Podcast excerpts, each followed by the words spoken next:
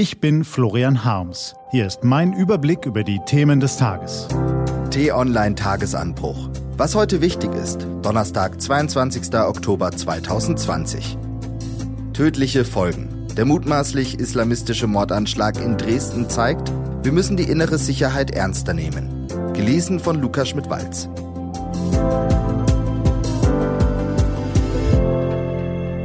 Bevor es losgeht, ein kurzer Spot.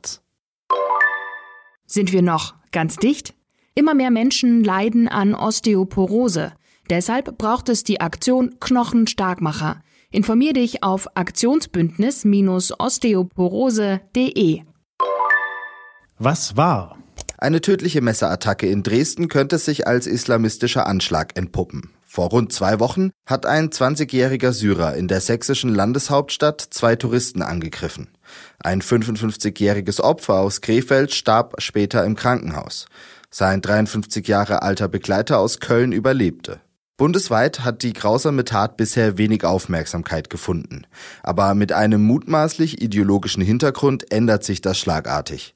Noch ist ungeklärt, warum der Syrer die Urlauber angriff. Doch nun berichten die Kollegen des Spiegel, der Mann war im Jahr 2015 eingereist. Er soll für den Islamischen Staat gearbeitet haben und wurde wegen Anleitung zur Begehung einer schweren staatsgefährdenden Gewalttat zu fast drei Jahren Haft verurteilt. Als abgelehnter Asylbewerber durfte er nach der Haftentlassung trotzdem hierbleiben. Deutschland schiebt derzeit niemanden ins syrische Konfliktgebiet ab. Bewahrheitet sich sein Motiv, wäre es schon der dritte größere islamistische Anschlag in Deutschland in diesem Jahr. Aus der Opposition, aber auch aus der Regierungspartei CDU kommen nun bohrende Fragen. Friedrich Merz stellt den Abschiebestopp nach Syrien in Frage. Der grüne Konstantin von Notz fordert eine neue Strategie gegen Hass und Gewalt. Michael Theurer von der FDP wirft der Polizei Versagen vor. Eine Debatte über unsere Sicherheit ist sicher wichtig. Aber bevor wir mit Vorwürfen kommen, sollten wir nach Gründen fragen. Wir haben in Deutschland zuletzt viel über den militanten Rechtsradikalismus diskutiert. Alle Sicherheitsbehörden sehen in ihm derzeit die größte Gefahr. Doch auch der islamische Extremismus ist und bleibt eine große Bedrohung. 630 islamistische Gefährder halten sich laut Bundeskriminalamt in Deutschland auf. Mehr als 100 von ihnen schmoren im Gefängnis, aber die anderen können sich relativ frei bewegen. Wenn man weiß, dass es für die permanente Beschattung eines Verdächtigen bis zu 30 Polizeibeamte braucht, wird schnell klar, warum eine lückenlose Überwachung sämtlicher Gefährder nicht zu machen ist. Ein Innenminister sagte einmal zu Florian Harms, er sei für jeden Tag dankbar, an dem es keinen islamistischen Anschlag gebe. Die Politik und die Sicherheitsbehörden haben aus den Fehlern der Flüchtlingskrise 2015, dem europäischen Versagen im Syrien-Konflikt und der mangelhaften internationalen Polizeiarbeit einiges gelernt. Die Grenzen werden nun besser bewacht, die Friedensdiplomatie ist ein wenig verstärkt und die Zusammenarbeit zwischen Ermittlern in den EU-Staaten ausgeweitet worden. Doch von verlässlicher Sicherheit sind wir weit entfernt.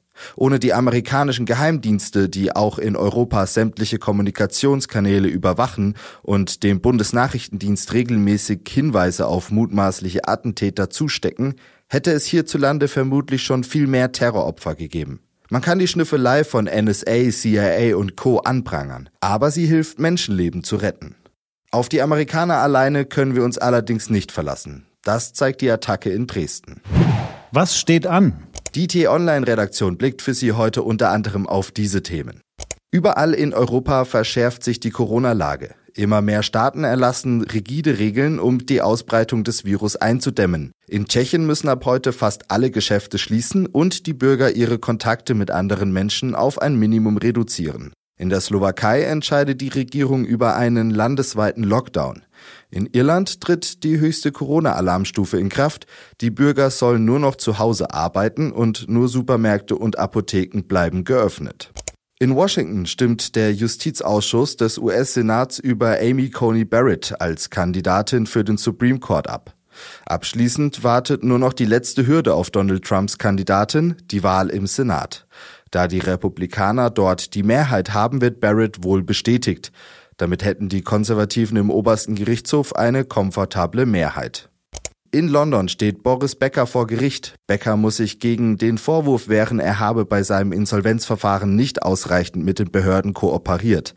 Er war vor drei Jahren für zahlungsunfähig erklärt worden. Diese und andere Nachrichten, Analysen, Interviews und Kolumnen gibt's den ganzen Tag auf t-online.de. Das war der T-Online Tagesanbruch vom 22. Oktober 2020, produziert vom Online-Radio- und Podcast-Anbieter Detektor FM. Den Tagesanbruch zum Hören gibt's auch in der Podcast-App Ihrer Wahl, kostenlos zum Abonnieren.